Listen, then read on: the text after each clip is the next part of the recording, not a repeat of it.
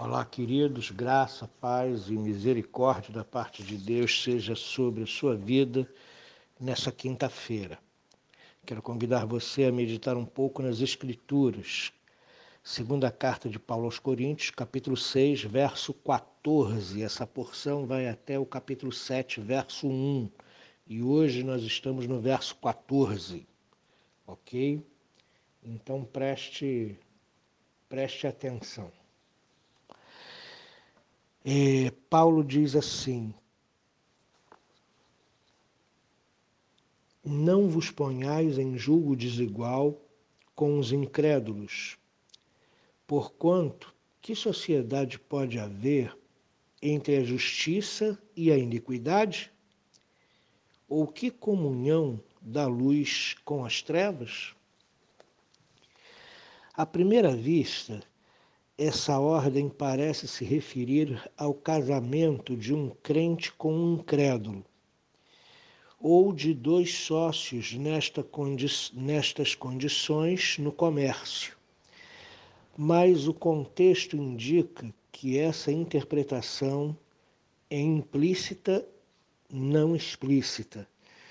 É verdade que, em outra parte, Paulo aconselha explicitamente que uma viúva só se case no Senhor, 1 Coríntios capítulo 7, 39.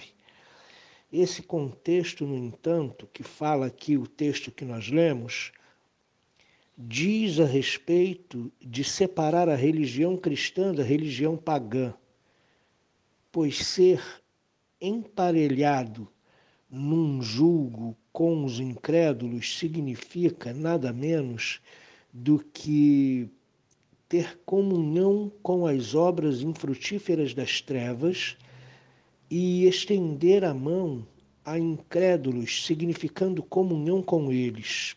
A passagem de 14 e 18 desse texto transmite o recado contra formar qualquer relacionamento pactual com os incrédulos que transgridem as obrigações pactuais de um cristão que um cristão tem com Deus. O texto grego revela que colocar-se em julgo desigual significa ter ligação com uma pessoa que é inteiramente diferente. Nesse contexto, está relacionado a, a, a uma pessoa que não é membro da família da fé, e que pode fazer com que um crente quebre a sua aliança com Deus.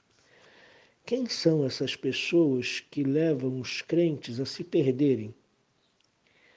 Os pagãos que convidavam os coríntios para participar de refeições nos templos idólatras que adoravam ídolos Assim como comer à mesa do Senhor é participar do Senhor, assim comer à mesa de um ídolo é participar de uma religião falsa. Esse comportamento é uma afronta ao Senhor, é uma afronta à santidade. Os não crentes estão os não crentes, então, são pagãos que não servem ao Senhor.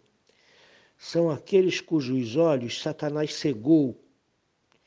São os que são os não cristãos que têm influenciado a comunidade cristã de Corinto, fazendo-os misturar-se com os idólatras. Pois que comunhão tem que coisa incomum tem a justiça e a iniquidade? Pergunta Paulo nesse texto.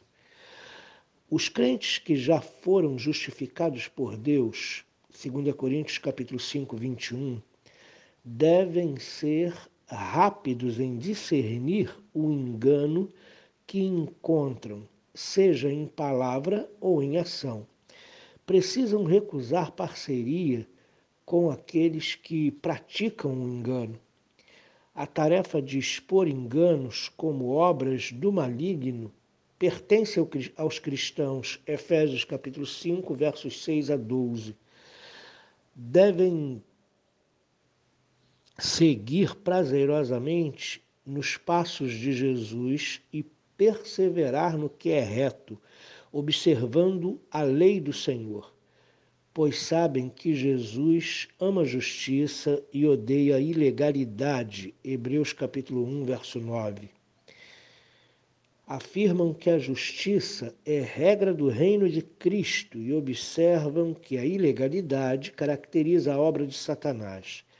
Na verdade, Paulo chama o anticristo de homem da iniquidade e comenta que o poder secreto da iniquidade já opera no mundo, segundo a Tessalonicenses capítulo 2, verso 3. Conclusivamente, então, a resposta à pergunta retórica do começo desse parágrafo é um ressonante não não tem nenhuma comunhão entre a justiça e a iniquidade. Que comunhão tem entre a luz e as trevas? Esta pergunta salienta três palavras-chave. As primeiras duas descrevendo a comunidade cristã, comunhão e luz.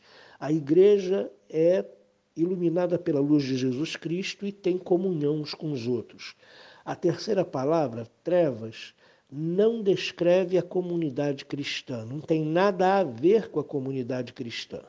Nós andamos na luz, seguimos a Jesus Cristo.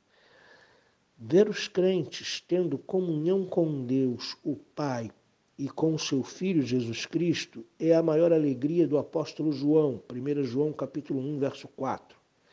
A comunhão cristã chega à sua expressão máxima, especialmente no cultuar a Deus e no dar apoio e encorajamento uns aos outros, o que acontece no relacionamento da igreja, no culto de adoração.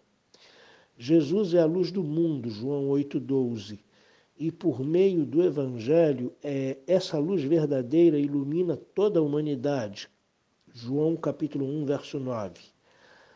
A luz e a comunhão andam juntas mas a luz e as trevas pertencem a duas esferas diferentes.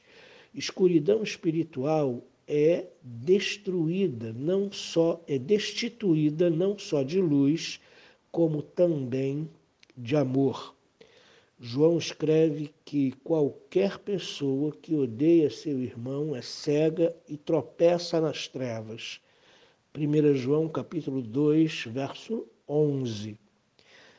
Assim como a luz e a, e a retidão são intimamente relacionadas, assim também a escuridão e a iniquidade são gêmeas.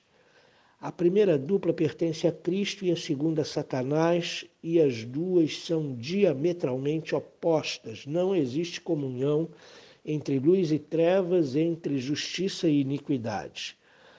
Satanás se transforma em anjo de luz para enganar as pessoas. Ele cega a mente dos incrédulos, de modo que são incapazes de ver a luz do Evangelho. Consequentemente, vivem em completa escuridão espiritual mas Deus faz brilhar a sua luz no coração dos crentes, dando-lhes por meio de Cristo o conhecimento espiritual da sua pessoa. A igreja de Corinto, é, ela ficava numa cidade pagã importante, numa cidade idólatra.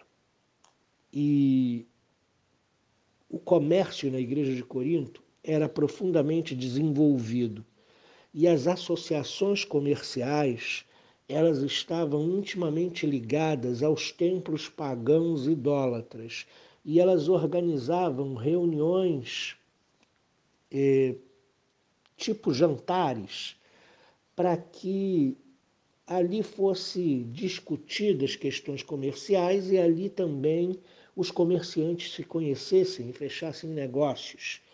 E esses jantares eram honra aos ídolos. As comidas eram sacrificadas aos ídolos. Nesses jantares se embebedava e se embebedavam e se entregavam à é, é, sexualidade é, de, usada de uma forma bem promíscua, bem maligna. Como os cristãos de Corinto também eram comerciantes em Corinto, muitas vezes eles eram convidados e às vezes é, obrigados a participarem desses jantares de comidas sacrificadas, de todo tipo de carnalidade, de bebedeira e de prostituição. Então Paulo fala aqui que não dá para ter comunhão com Jesus Cristo, com a luz do mundo, com a justiça, porque foi Jesus Cristo quem nos justificou da iniquidade, do pecado, e ter comunhão com as trevas, e ter comunhão com a iniquidade. Então, Paulo começa a mostrar nesse verso a separação e o discernimento que precisa haver na mente dos crentes com relação a sua comunhão com as trevas. Não deve existir comunhão com as trevas. A nossa comunhão é com Jesus Cristo. A nossa comunhão é com a luz. A nossa comunhão é com aqueles que servem a Jesus Cristo. Não devemos sentar à mesma mesa e ter comunhão, intimidade com quem pratica a iniquidade com quem pratica o engano, a ilegalidade. Então, nós precisamos nos santificar e nos voltar para Deus todos os dias. De igual forma, nós vivemos num mundo e estamos assim, né, é, acessíveis a um mundo que jaz em trevas, que jaz no maligno. Um mundo completamente pecador, um mundo que não tem nada a ver com Deus, e que geralmente lança os seus tentáculos sobre nós, querendo nos arrastar da comunhão com Jesus para a comunhão com as trevas. Então, santifique a sua vida, não tenha comunhão com as trevas, não tenha intimidade com pessoas que andam nas trevas, andam na iniquidade, porque essas pessoas são capazes de ser usadas pelo diabo para tirar você da comunhão com Deus e fazer você se misturar com as trevas. Nossa comunhão é com Jesus Cristo. A nossa comunhão é com o povo que vai morar no céu, é com o povo de Deus, é com a igreja. E é na comunhão com Jesus Cristo e na comunhão com os nossos irmãos é que a nossa fé se fortalece. Deus abençoe você nessa quinta-feira. Que o seu dia seja um dia muito abençoado. Pai Santo, nós louvamos e engrandecemos o teu nome nessa manhã, pela exortação que a tua palavra nos diz, ó oh Deus, que justiça e iniquidade são diametralmente diferentes, não podem ter comunhão e não combinam. E que a nossa comunhão é com o nosso Senhor e Salvador Jesus Cristo por favor, que cada crente, ó Deus querido, aperfeiçoe-se na comunhão contigo e não com as trevas. Em nome de Jesus. Amém.